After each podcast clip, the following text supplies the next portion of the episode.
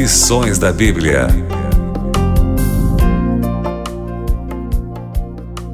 Você é muito bem-vindo ao programa Lições da Bíblia que está no ar, está começando, onde vamos estudar a respeito de um tema importante do capítulo 8, que é a purificação do santuário, mas tem muita coisa envolvendo essa questão da purificação, que envolve inclusive ascensões de reinos, quedas de reinos, animais de novo, e é por isso que os nossos dois amigos da semana passada retornam ao programa e nós podemos conversar com eles mais uma vez. Muito bem-vindo, pastor Assírio Alves, uma alegria recebê-lo mais uma vez aqui no programa. Igualmente, como disse, é uma alegria, uma honra até estar aqui com vocês. Que bom. Pastor Assírio Alves é o líder da Igreja Adventista do Sétimo Dia para o escritório da região oeste do estado de São Paulo. Juntamente com o pastor Assírio está o pastor João Antônio Rodrigues Alves, que é professor de teologia na Faculdade Adventista da Amazônia. Bem-vindo, professor.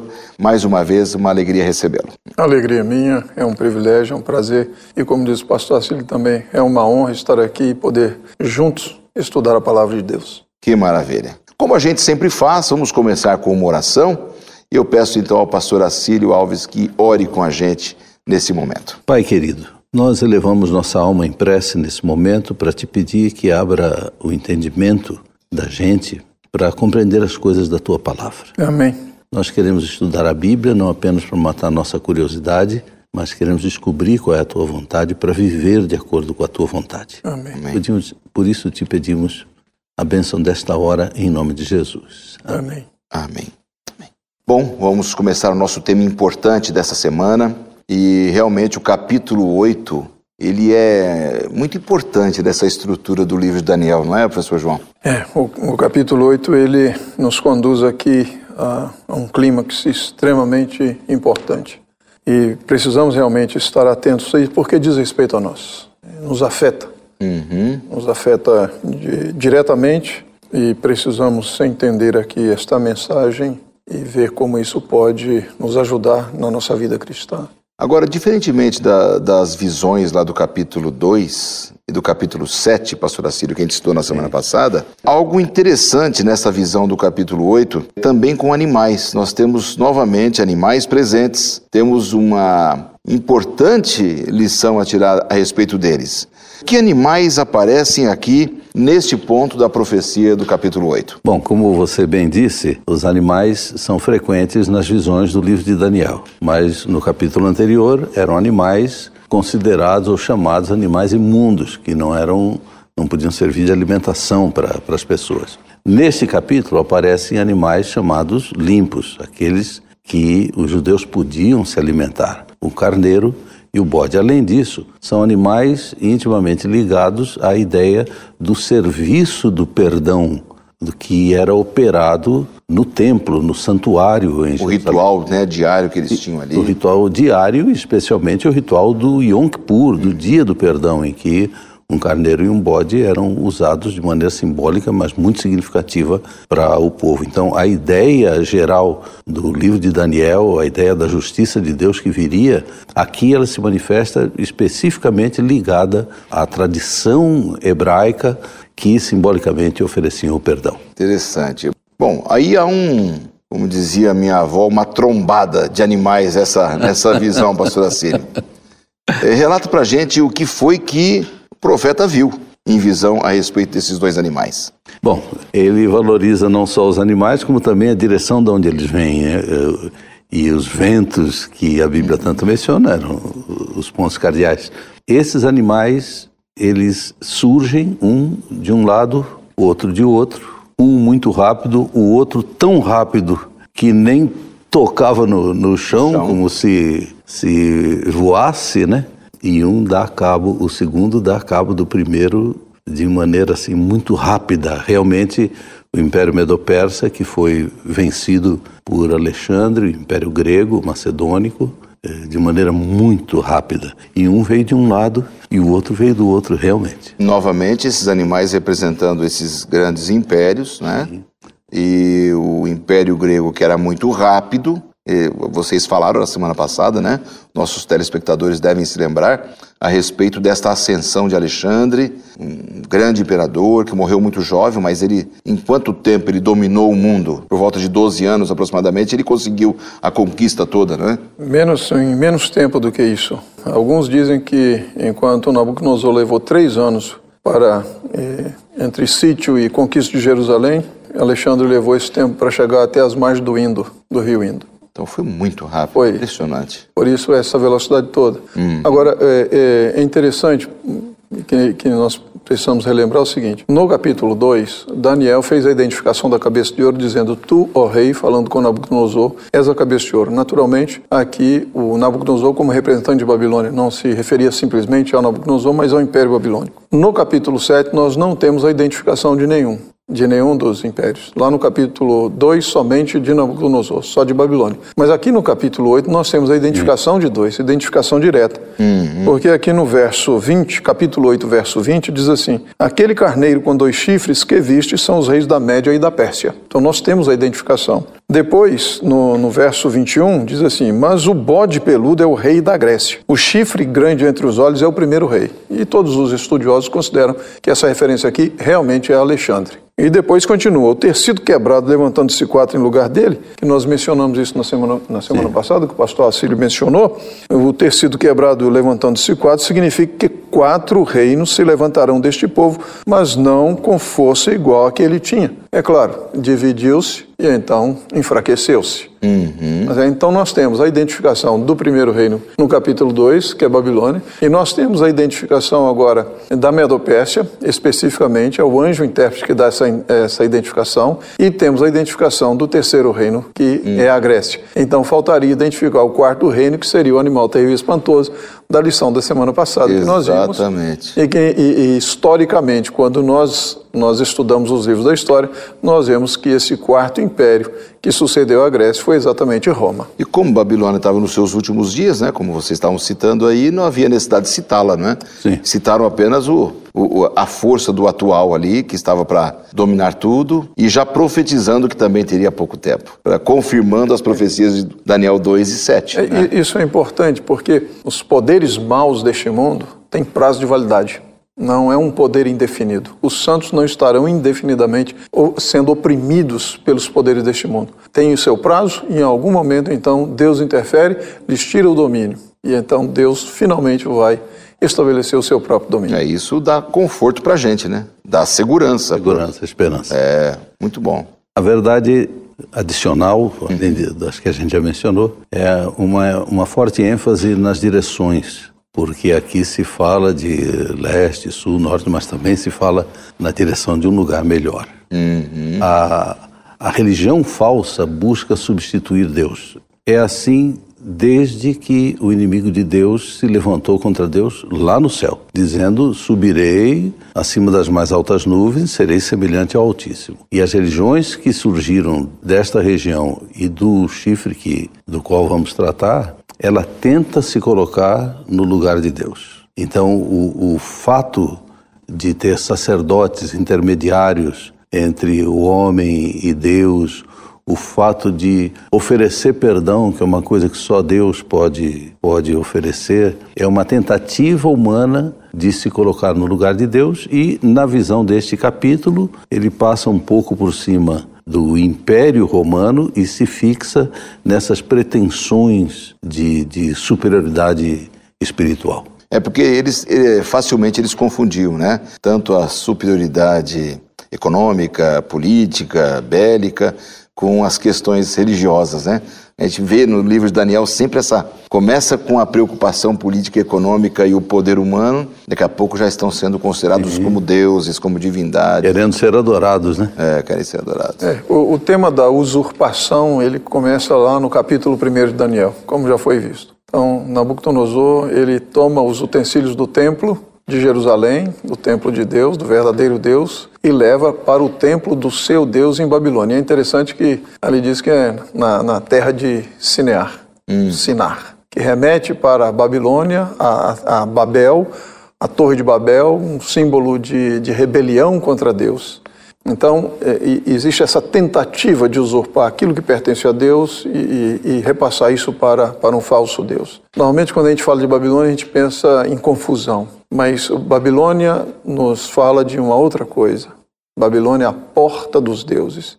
Então, Babilônia pretende ser um caminho alternativo ao verdadeiro caminho que Deus oferece. E o caminho da salvação de Deus passa pelo santuário. Hum. Por isso que aqui nesse, no capítulo 8 de Daniel, nós temos já essa referência ao dia da expiação com o carneiro e o bode, e depois outros termos que vão aparecer aqui que remetem ao santuário, porque o, o foco desta, desta profecia aqui é o santuário e aquilo que irá acontecer no santuário. Uhum. E que vai, então, restaurar esse sistema de coisas que o pastor Assílio mencionou aqui. Então, se nós temos uma tentativa de usurpar, se nós temos a tentativa de uma criação de uma falsa religião que desvia as pessoas do verdadeiro Deus, um falso sistema de, de salvação, então nós aqui vamos ver que Deus vai agir para restaurar a verdade do verdadeiro plano de salvação que passa pelo santuário, neste caso agora, o santuário celestial. Exatamente. Agora, dentro dessa visão profética e desse tema da usurpação, como é que surge aqui, nesse contexto, esta ascensão do chifre pequeno? Essa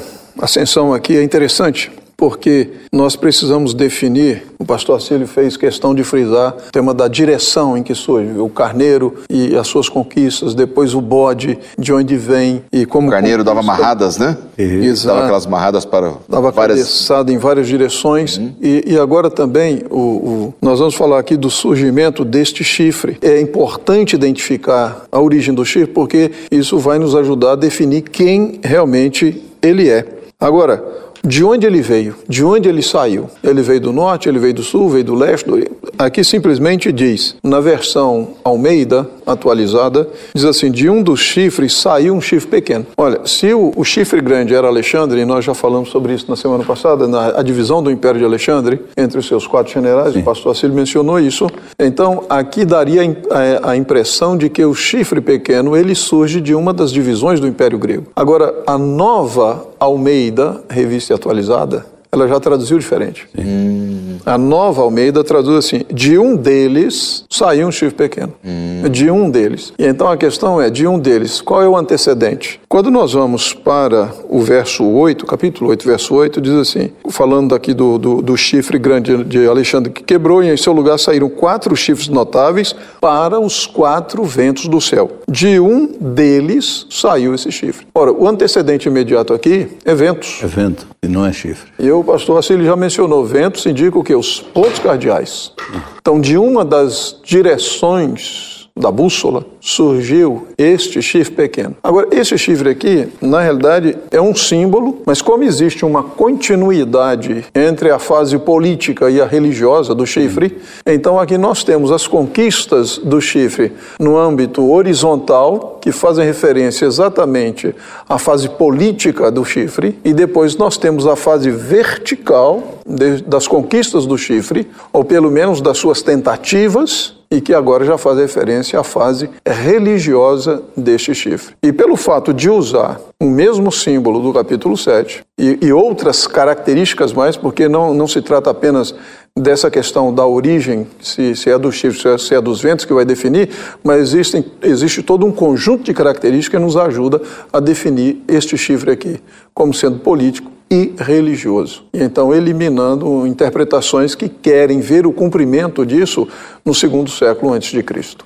Interessante. Então esse poder do chifre pequeno, ele começa com um movimento horizontal, conquistas, né, questões políticas e quando ele passa a agir verticalmente, ele se torna num campo mais religioso, mais espiritual. E, e a história mostra que ambos esses hum. aspectos carregam o nome de Roma. Então dá para ser representado por um símbolo só. Como o anterior, do capítulo anterior, esse também persegue o povo de Deus e também se levanta contra Deus, surge pequeno e depois se torna hum. grande, finalmente precisa de uma repreensão divina, porque nesse mundo ele é forte demais. É, exatamente. Nesse contexto todo, entra a questão do ataque ao santuário. Como é feito esse ataque de acordo com a profecia, professor? Veja, nós, como nós já mencionamos uh, no capítulo 8, tem como foco o santuário. É uma profecia sobre o santuário. Uhum. Então nós temos a referência ao carneiro e bode, que nos remete para os, os sacrifícios, os rituais do santuário. Nós temos referência a quatro chifres, que nos relembram os chifres do, do altar. Nós temos referência aqui, aqui ao, é utilizado aqui sacrifício, Uhum. né, o sacrifício diário, na, na verdade a palavra que aparece aqui também remete para aquilo que acontecia. Nós temos três palavras específicas aqui, uma delas é Kodesh, para santuário, que é uma palavra que aparece em Levítico 16, que trata do dia da expiação. Outra palavra que é uma variação aqui, Mikdash, também é uma palavra santuário, e depois tem uma outra palavra eh, em hebraico Macon, que é o lugar do santuário, que são, são palavras técnicas que fazem referência ao, ao, a esse santuário de Deus. Então, é uma profecia do santuário. Então, assim como no capítulo 7, o chifre pequeno, ele se voltou contra Deus, porque ele falava palavras insolentes, grandiosas contra Deus. Ele fez uma tentativa de mudar a lei de Deus no que diz respeito ao mandamento eh, do tempo ali. Então, aqui também, o chifre pequeno, ele se volta contra o príncipe do exército. O príncipe do exército. Quem é o príncipe do exército aqui? Então, muitos estudiosos entendem que aqui está se fazendo uma referência a Jesus Cristo, é o que nós entendemos também. Então, o príncipe do santuário celestial. O pastor Assílio mencionou lá em Hebreus, o verdadeiro tabernáculo que o Senhor edificou, não o homem, do qual Cristo é o ministro. Então, nós temos um sumo sacerdote, nós temos um ministro no santuário celestial. Nós temos este que, capítulo 7 de Hebreus, verso 25, diz que intercede por nós. O apóstolo Paulo, escrevendo a Timóteo, diz que é o único mediador. Então, a interferência do chifre pequeno aqui no âmbito religioso é exatamente uma tentativa de usurpar as prerrogativas que pertencem ao príncipe do exército, que pertencem somente a ele, porque ele, como um sacerdote, ele se apresentou diante de Deus tendo algo para oferecer. E que é, o que que ele ofereceu? Ele ofereceu o sacrifício de si mesmo a Deus. Ele não se apresentou de mãos vazias.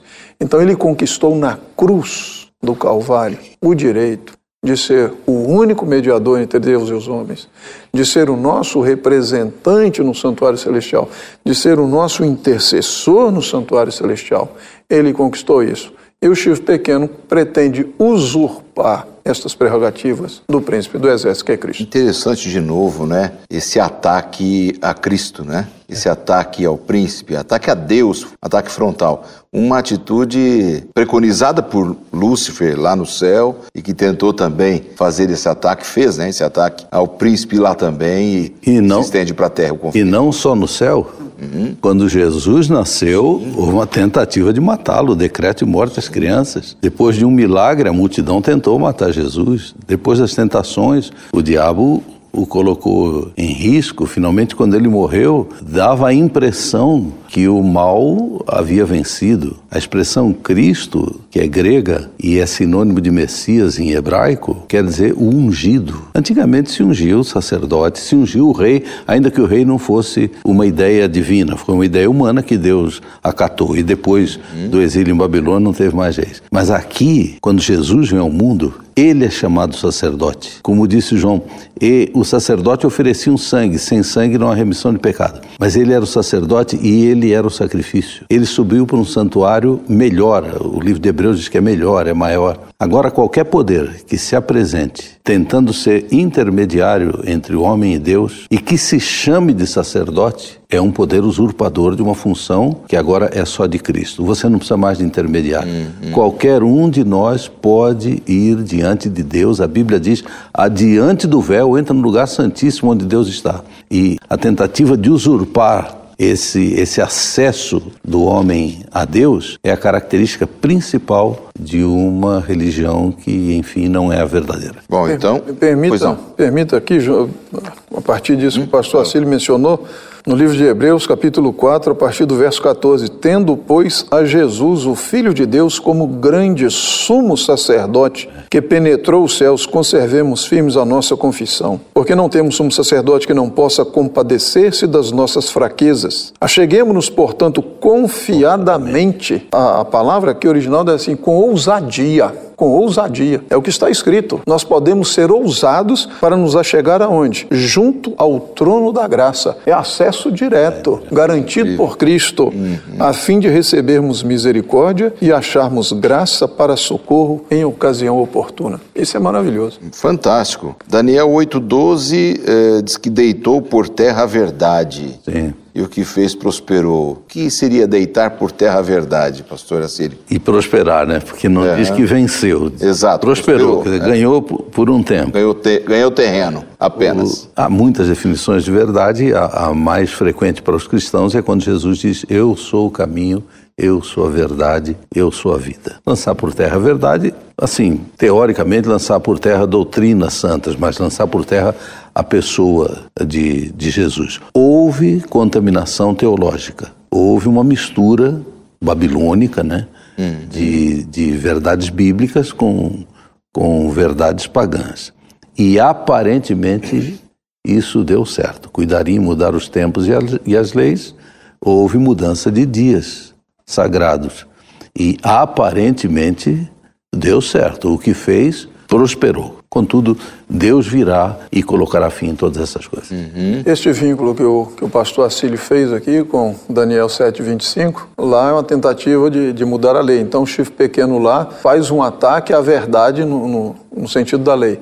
Aqui existe o chifre de novo fazendo um ataque à verdade. verdade. E nós podemos também entender, ampliando um pouco, que eh, no capítulo 8, como diz respeito ao santuário e o ministério de Cristo neste santuário, então o, o chifre fez uma, um ataque à verdade da ministração que Jesus realiza no santuário em favor do ser humano. E, e- e essa ministração que Jesus realiza no santuário celestial, ela é essencial para a nossa salvação. Então o chifre está interferindo no plano da salvação que Deus estabeleceu para a humanidade. Claro. Ataca o príncipe, ataca a verdade e, E- com isso ele e- tenta iludir o ser humano, né? E interessantemente, mas talvez intencionalmente, não coloca apenas um homem como sacerdote e intermediário, que até é chamado de sacerdote, mas coloca a intercessão de outros. Começa-se a crença de que a bondade, a santidade são atributos pessoais e que alguém que foi tão bom que daria para salvar ele e mais gente, eu posso tê-lo como meu padrinho para que minhas falhas sejam supridas pelo excesso de bondade de um outro ser como eu. Então, não é apenas o sacerdote que se, eh, se coloca como intermediário, mas até a intercessão daqueles que se chamam santos num conceito popular. Muito bem, já vimos que esse santuário seria contaminado, houve contaminação teológica a respeito da verdade, ataque ao príncipe, como falamos. O, o chifre pequeno é ousado, ele é destemido, né? tem a boca grande e ele tentou afrontar o próprio Cristo, né, pastor João Antônio? Agora, a purificação do santuário, a que realmente ele se refere? No âmbito dos rituais, aquele que está no santuário, vamos pensar no, no, no santuário lá do deserto, Deus disse: Me farão um santuário para que eu habite no meio deles. Eu vou habitar no meio de vocês. Então, Deus era o morador do santuário. Então, simbolicamente, o, santu, o pecado era levado para dentro do santuário, ou seja, estar na presença de Deus. Agora, Deus, a característica essencial de Deus é sua santi- santidade. Então, o pecado não pode estar na presença de um Deus santo. Então, em algum momento, aquele pecado tem que sair. Agora, no âmbito do ritual, o pecado é tratado como se fosse uma coisa material. Então, ele é tirado daqui, é levado para ali, depois tira de lá, põe aqui, daqui, leva ele embora para lá. Quer dizer, no âmbito do ritual, aquilo que é imaterial se torna material. Claro que nós Ele estamos... precisava ser muito visualizado pelo povo de Israel também, para eles entenderem a didática do, Exatamente. do processo. Agora, a partir do momento em que Cristo assume o seu lugar no santuário celestial, então, quando nós confessamos os nossos pecados, simbolicamente, esses pecados são transferidos para o santuário celestial. Então, quem é que se, que, que se faz cargo, ou que, que assume a responsabilidade por isso?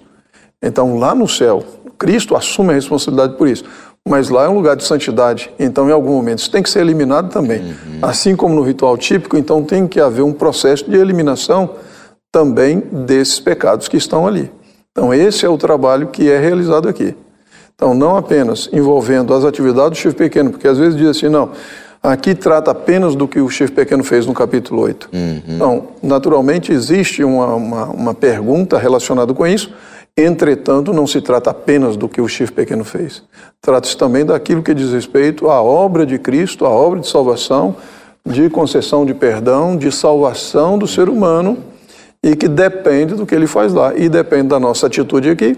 Exato. Então, cada vez que nós buscamos a Cristo em oração, em arrependimento, confissão de pecados, Cristo nos perdoa. Agora, nos perdoe, não, faz de conta que não aconteceu. Não, eu perdoo, eu assumo daqui. Uhum. Ele assumiu em algum momento. Na verdade, tem um custo, né? Custou o sangue do Cordeiro. Exatamente. É. Custou a vida de Cristo aquilo, né? A graça é, tem preço. É, 1 João 1,9 é interessante nesse processo, né? É, acho que cabe bem aqui nessa questão da visão da purificação, perdão dos pecados, né? Exato. Se confessarmos os nossos pecados, Ele é fiel e justo, né? É agora, há, um, né? há, uma coisa que, que, que, é preciso ver aqui, que fala, é a pergunta do, do verso 13. Uhum. Até quando? Porque algumas pessoas às vezes pensam que aqui é, é, está falando da, da obra do chifre pequeno. Na realidade, aquilo que o chifre pequeno fez está incluído. Mas veja, a pergunta não, não, não, quer, não quer abordar o, tema da duração disso, mas quer apontar para o fim. O que, que vai acontecer? Aí vem, até quando? Aí a resposta vem, até. Ou seja, quando chegar nesse ponto aqui, é a intervenção divina, é a resposta divina e vamos colocar um fim a essa situação. E aí qual é a resposta? Até quando? É quando, importante. É, quando Daniel entendeu que Deus não estava mostrando para ele só coisas desta vida, deste mundo, ou do, do, tempo em que ele vivia, porque diz, isso é coisa para o tempo do fim. Houve um momento que Deus disse para Daniel: Daniel, agora você já escreveu, fecha o livro, morre, descansa em paz, porque essas coisas estão escritas é para o outro tempo. Quando Daniel entendeu, haverá um outro tempo, a pergunta é óbvia: até quando? Então vem uma resposta até 2.300 tardes e manhãs e o santuário será purificado. A expressão tarde e manhã evoca Gênesis 1, quando os dias eram chamados tarde e manhã. Então, 2.300 dias, que na, na, interpretação profética do princípio de ano, 2.300 anos, até que esta obra comece. Lembra da lição anterior, quando o juízo se assentou. Então, Deus está dizendo, até 2.300 anos o juízo vai se, se assentar e a justiça será feita. É porque se fossem apenas a interpretação é, literal ali, de 2.300 tardes e manhãs, ou seja, 2.300 dias, isso daria o quê? Uns seis anos aí, né? É por aí. Uma coisa curta. É. Na visão do calendário profético é, é pouco tempo. Então tem que ter uma interpretação simbólica aí, né? E mesmo aqueles que querem interpretar isso aqui como fazendo referência aos acontecimentos do segundo século antes de Cristo, então teriam que defender a posição de que o tempo do fim foi lá no segundo é. século antes de Cristo. Uhum. E, e, essa expressão que na realidade aponta para algo que está muito mais distante. E se o tempo do fim foi lá, cadê o reino de Deus que seria implantado é, e a é, pedra? É, e de né, fato Cristo, Cristo contrariou isso no seu discurso profético quando ele disse: quando virdes o abominável da desolação de que falou o profeta Daniel. Então, quer dizer, o verbo que Cristo utiliza aqui está no futuro. Então, é uma coisa que está no futuro. Então, se tivesse acontecido no segundo século antes dele, então ele, é, quando vocês viram o que aconteceu lá, não. Quando vocês viram o que ainda vai acontecer. Paulo também fala aos Tessalonicenses, né? Quando ele exatamente é, é alguma coisa que que é está Exatamente, está no futuro, tá certo? Então, então a ênfase não é no período, na duração do período, mas o que acontece no final do período. Então, no final do período, Deus intervém. Agora, o que, o que nós precisamos fazer aqui, como nós já, já vimos, e o pastor uhum. Cílio mencionou na semana passada, essa característica de repetição e ampliação, né, a recapitulação dos temas. Claro. Então, o capítulo 2 apresenta a estátua, o capítulo 7 apresenta os quatro animais. Aqui nós temos de novo a sequência de reinos, e agora, quando nós fazemos isso, nós vemos o quê? Essa purificação do santuário está em paralelo com o juízo do capítulo 7. Sim. Ou seja, a purificação do santuário e o juízo são equivalentes na profecia, ou seja, estão tratando a mesma coisa. Uhum. Ou seja, no juízo é que Deus realiza a purificação do santuário. Que maravilha, hein? É um assunto muito complexo e ao mesmo tempo lindo. Né? Ele tem uma complexidade, Lindo. mas ele tem a ver com é, salvação, com o ministério de Cristo. Porque aí a ordem para a purificação do santuário saiu quando? Para falar, é, nós só temos dois minutos, eu sei que eu mexi no vespero, é. mas esta ordem, é, é, nós precisamos em dois minutos fechar para a gente entender que é algo recente o término dos 2.300 anos. Exa Veja é? só, nós vimos, nós vimos na lição da semana passada uhum. que nós já tínhamos uma data li, é, limite. Quando nós estabelecemos 538 até 1798, e o capítulo 7, 26 de Daniel diz assim: depois se assentará o juízo, então era depois de 1798. Uhum. É, então, esse juízo teria início em algum momento depois de 1798. Agora aqui diz, e já é um pouco mais específico, 2.300 tardes de manhãs. Bom, o término deste período ocorre em 1844. Os detalhes nós veremos na lição Isso. da semana que vem. Exatamente. A semana que vem a gente já está dando um lampejo aqui para você entender é, o que significa realmente esses 2.300 anos, quando eles começaram, quando eles terminaram, como período profético, e o que está acontecendo depois disso. É verdade. Esse é o grande objetivo aqui do livro de Daniel. Amigos, acho que era isso. Obrigado, pastor João Antônio Rodrigues Alves, pelas suas considerações, pastor Acílio Alves também. Obrigado pela presença. Nós nos vemos no próximo programa.